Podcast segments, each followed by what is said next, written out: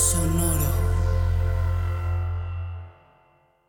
Hola, bienvenidos a Maldita Pobreza, un podcast de consejos financieros para una generación que lo tiene todo en contra. Yo soy Liliana Olivares y en el episodio de hoy es un tema de una nota más positiva, porque justo, este, fíjense que les, les platico que ayer estábamos en nuestra bonita junta de marketing y todos así dando ideas de que posteamos y todo, así es un gran equipo, ¿no? Y, y todos siempre son temas super darks y yo dije, basta amigos, también basta porque ahora, o sea, como que cuando muchos me escriben mensajes de DM, que ojo, intento leerlos todos, pero no siempre me da tiempo de responder todos, porque a veces los leo mientras estoy de que en una entrevista, ya saben, como cosas así, perdiendo el tiempo. Bueno, no, obviamente no perdiendo el tiempo, dando mi mejor versión, mi 110% mientras trabajo. Así bien, bien despedida la Liliana. Pero muchos me comentan como, oye, este, eh, pues es que ahora tengo este dinero y no sé para qué usarlo, ¿no? Que tiene un poco que ver en cómo se va incentivando las inversiones. Pero este episodio es en una nota más positiva de qué hacer cuando tienes más ingresos y, ojo, va a haber un episodio un poco más filosófico al respecto que, que escucharán, lo que ya habrán escuchado más bien. Pero este es más bien como algo técnico de qué hacer cuando mis ingresos incrementaron o me cayó una lanita. Es decir, desde una herencia, siempre ponemos ejemplo, pero realmente conozco muy, bueno, no, no, no hay tantas, no es tan raro que alguien reciba una herencia, ¿eh? fíjense ahora que lo pienso en, en los clientes de adulting. A mí, claramente, nadie de nuestra familia nos ha pasado, al contrario. Pero si me cayó una lanita extra, si al final creí que las utilidades eran bien poquitas y me dieron más, si de pronto em, me dieron algo que un plan se canceló y ahora tengo más dinero por ese plan, que también me acaba de pasar con una clienta, es qué hacemos con ese dinero porque estamos tentados a... Es muy psicológico esta parte porque ya es como la tienes, ¿no? Ya, la, ya en tu cabeza no estaba registrada, ya la habías puesto en otra cosa y cuando ya viene a ti, entra como este momento donde, ¿qué hago con ese dinero? Como que no sabes qué hacer. Y está cabrón porque no fuera cuando no tenemos dinero, ¿va? Porque ahí todo queremos, todo nos choca que no nos alcanza, pero cuando nos cae dinero, de repente es como este momento en donde te congelas, porque sabes que tienes que gastar en otra estupidez, sobre todo si ese dinero sí estaba basado en algo que les decía, ¿no? Como que no era vital. Porque pues si te cae dinero cuando estás en plena deuda de que dices, no manches, esto fue una señal, el universo me ama y me dio un dinerito, pues obvio sabes qué hacer con él. Pero si no, ¿qué sería lo adecuado? ¿Qué no me haría sentir culpable? ¿Cuál sería una decisión inteligente, pero también que me hiciera feliz? Que es básicamente el dilema más complicado que vive nuestra generación. Este punto en medio entre disfrutar el presente mientras nos preocupamos por el futuro. Así es que idea número uno que les puedo dar si les cae un dinerito repentino.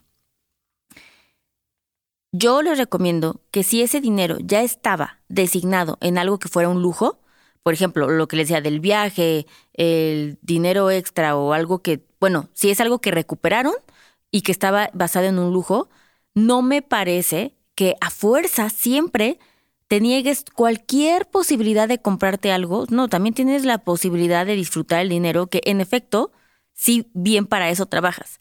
Pero por eso yo soy tan fan de los porcentajes y ustedes me han escuchado 400 y 500 veces hablar de esto. Pero si me cae un dinero que yo ya había destinado, caso uno, ¿ok? Imagínense este panorama.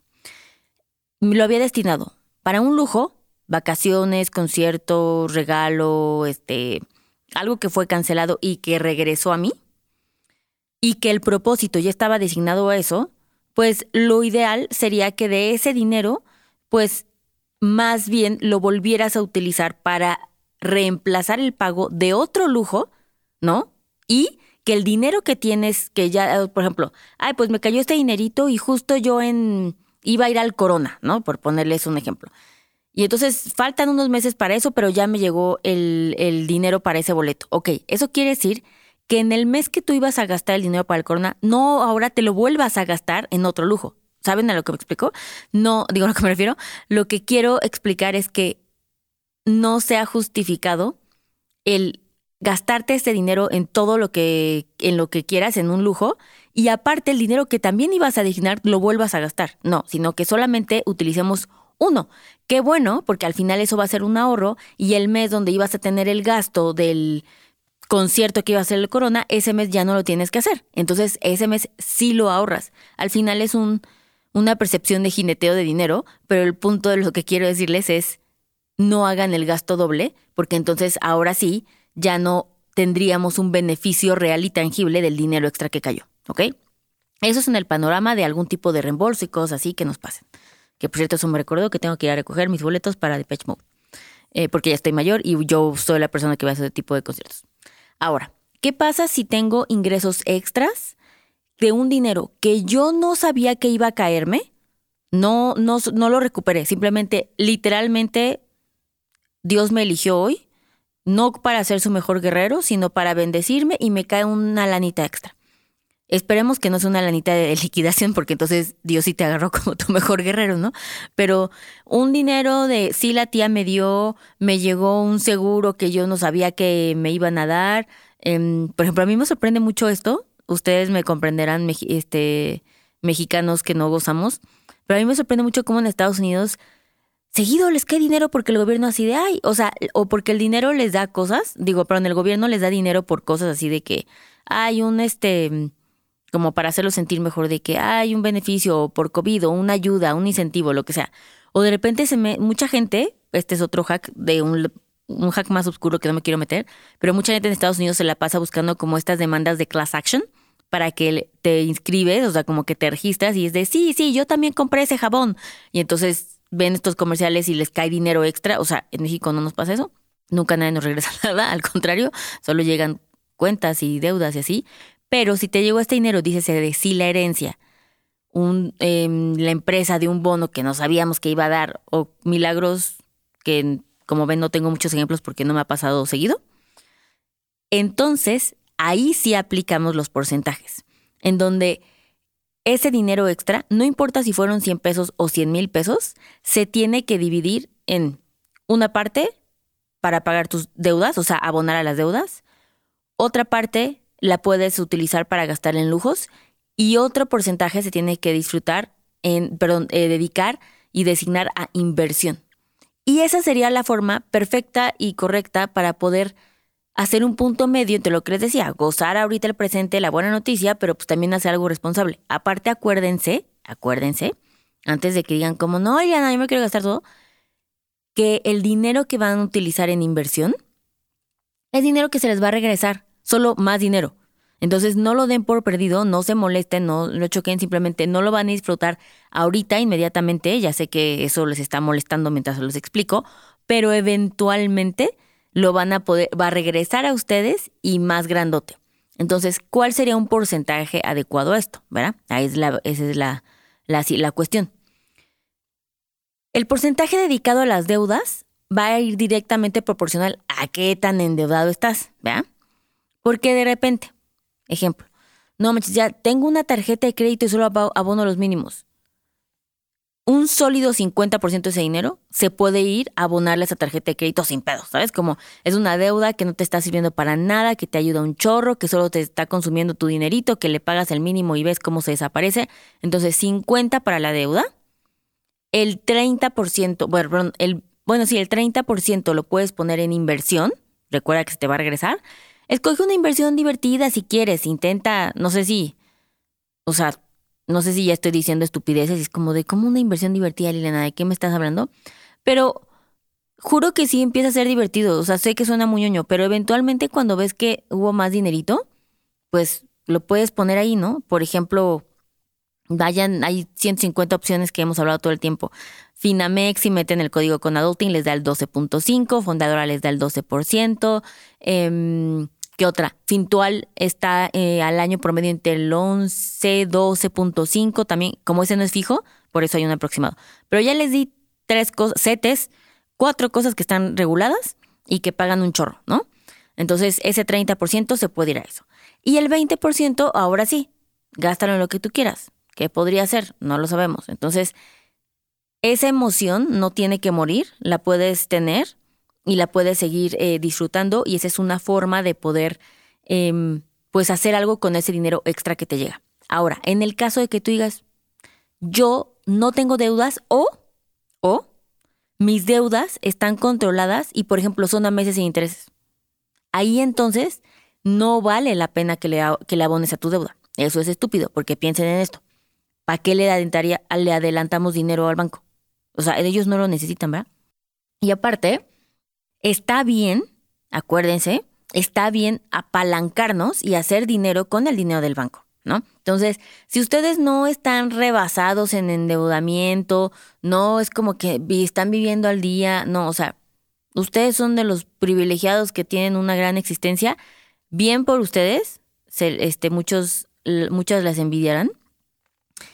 Y si solamente tienen una deuda que está toda chiquita, que es una deuda bebé, que está meses sin intereses, no necesitan abonarle nada y mejor al total de dinerito extra que le llegó, entonces lo podemos dividir en dos partes y ahí sí, todos nos beneficiamos más. Por eso también no estar sobreendeudado, pues nos da un premio porque vamos a estar rewarded por eso, porque nos vamos a poder chutar 50% de nuestras pendejadas, así muchas cosas de Barbie, mucho todo lo que quieran, que si viaje o abonarle algo, o si un boleto, o ahora una salida, regalos, ropa, lo que ustedes quieran.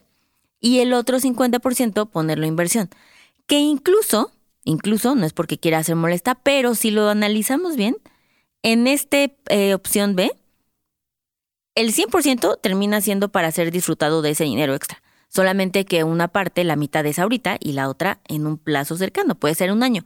Y miren, no me dejarán mentir, pero ya como milines, sé que es muy Gensis, y si ustedes allá Gensis me están escuchando y es como de un año, no manches, un chingo. Conforme uno va creciendo en esta vida del Señor, ya te das cuenta que un año es antier, güey. ¿Sabes? Como de, ese dinero genuinamente uno, como ya estás mayor, se te habrá olvidado que lo invertiste y cuando regrese a ti se te habrá pasado muy rápido. Así es que en ese escenario lo pueden hacer. Y en, la, eh, en un escenario 3, que me gusta este escenario de pensar en no solamente me llegó un reembolso o se canceló un plan que tenía ya dinero pagado y me lo regresaron, y o no solamente me cayó una herencia muy sospechosa o el gobierno me dio dinero, sino incrementé mis ingresos porque me cambié de trabajo y ahora gano más, o porque me dieron un aumento, o porque encontré un ingreso extra de otro trabajo, o estoy ayudando de que estoy haciéndole en freelance algo, o ayudando a mi mamá aquí, o a mi hermana. O sea, en ese caso, que ya es un ingreso fijo extra, lo ideal es y por eso les hice un episodio filosófico al respecto, porque eso, eso les va a enseñar criterio para tomar decisiones, pero en este episodio es qué cosas reales, estratégicas, financieras puedo utilizar cuando ya, on daily basis, ya estoy recibiendo fijo un dinero, porque aquí cambia la cosa. Ya no es solamente como, wow, lo recibí, ¿qué hago? No, es, ya tienes que planear, uno, tu presupuesto lo tienes que pues que actualizar, ¿no? O sea, eso ve y lo tienes que actualizar porque ya no ganas lo mismo, ganas más. Excelente.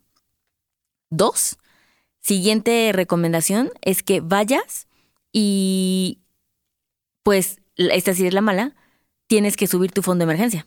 Porque, pues ya sabes, tu fondo de emergencia está basado en tres meses de tus ingresos. Y si tuviste más ingresos, pues ya te llegaste. Pero pues pon tú que se van a tardar tres meses en ajustarlo. Entonces, solo los tres meses se van, a, los primeros tres meses de este nuevo sueldo o nuevo ingreso se van a ir para recompletar, ¿no? O ajustar, más bien, el fondo de emergencia. Tercer paso que necesitas hacer es, ahora sí, con ese dinero extra, ¿qué voy a hacer? Y una de las, em, el punto de haber hecho el primer paso en su presupuesto es ver nuevamente sus porcentajes que deben estar 50 para básicos, 30 para su ahorro y 20 para lujos. Entonces, este dinero extra que llegó es la oportunidad fresca que te da la vida de poder ajustar y llegar a ese porcentaje que en algún momento en el taller de finanzas para millennials tal vez me tiraste a loca. Y tal vez ahorita estabas ahorrando solamente el 14%. Ah, bueno, pues entonces tienes que ir y, ah, y ya con ese dinero extra completar el 20%, ¿no? Em, algo que les sugiero fuertemente es que no suban sus básicos de una forma al 100%. ¿Saben? Como no vayan y utilicen ese dinero 100% para sus básicos, porque eso quiere decir que se van a poner en aprietos en el sentido de que pudieran no siempre mantener ese estilo, eh, pues ese ritmo más bien de gastos. Y entonces en vez de recibir como esta holgadez, regresamos a sentirnos súper apretados en de puta, ¿no? O sea, ya gano más, pero también ya. O sea, no llevarlo directo a una deuda que fija, porque pues van a, les va a costar mucho trabajo encontrar estos momentos de, de, espacio en su dinero donde estiran la liga un chorro porque se están gastando, si les llega un peso, se están gastando un peso cien, ¿sabes? O sea, como, bueno, un peso, unos cincuenta sería, ¿no? Más dinero el que necesitan. Entonces, el objetivo aquí es que utilicen primero, ah, recuerden, checar presupuestos, ajustar su fondo de emergencia y designar el porcentaje correcto que les haga falta y no correr a endeudarse. Y entonces eso les va a permitir que realmente sientan pues que su, su vida mejoró y qué bueno que están ganando más y que esas deudas ya pasadas están pues pagando más fáciles, ¿no? Así es que uno, espero que este episodio diga, les sirva a mucha gente porque eso quiere decir que ustedes están ganando más dinero, me encanta esa opción, que de hecho no es nada loco, estadísticamente conforme vamos creciendo hacia nuestra edad más madura, quiere decir que tenemos más experiencia y por lo tanto, no solamente de negocio y profesión, sino también laboral y por lo tanto tenemos acceso a mayores ingresos. Eso es lo que dice la teoría. No me juzguen, digo, no me lancen comentarios de hate si no lo es así, pero espero que sí, porque también espero que todos estemos experimentando o hayamos experimentado pues mejoras en nuestros ingresos, porque eso es lo que deseamos siempre y ahora solo se trata de manejarlos mejor. Así es que si les gustó este bonito episodio, si conocen a alguien que ya saben que al primo no sé qué, ya lo contrataron en otra empresa, que hay chisme familiar, chismecito donde sabemos que alguien ganó más dinero, pues compártanlo, ¿no? Compártanlo. Ahí este, nos taguean. Recuerden calificarnos en Apple Podcast, en Spotify con cinco estrellitas y dejarnos sus comentarios ahí en Spotify para ver qué les pareció este bonito episodio y nos vemos a la siguiente. Bye. Este programa fue producido por Karina Riverol. Los ingenieros de grabación son Héctor Fernández y Edwin Santiago.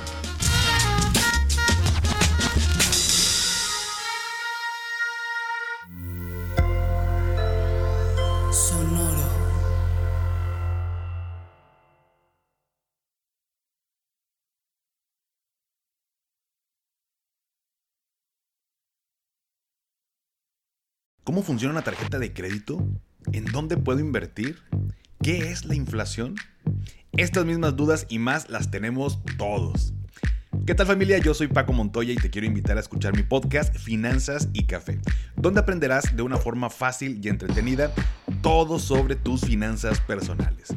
Así que, ¿qué estás esperando? Escúchala en cualquier plataforma de podcast, toma tu taza de café y acompáñame cada lunes con un episodio nuevo. Lucky Land Casino asking people what's the weirdest place you've gotten lucky? Lucky? In line at the deli, I guess? Aha, in my dentist's office. More than once, actually. Do I have to say? Yes, you do. In the car before my kids' PTA meeting. Really? Yes. Excuse me, what's the weirdest place you've gotten lucky? I never win and tell. Well, there you have it. You can get lucky anywhere playing at LuckyLandSlots.com. Play for free right now. Are you feeling lucky? No purchase necessary. Void where prohibited by law. 18 plus. Terms and conditions apply. See website for details.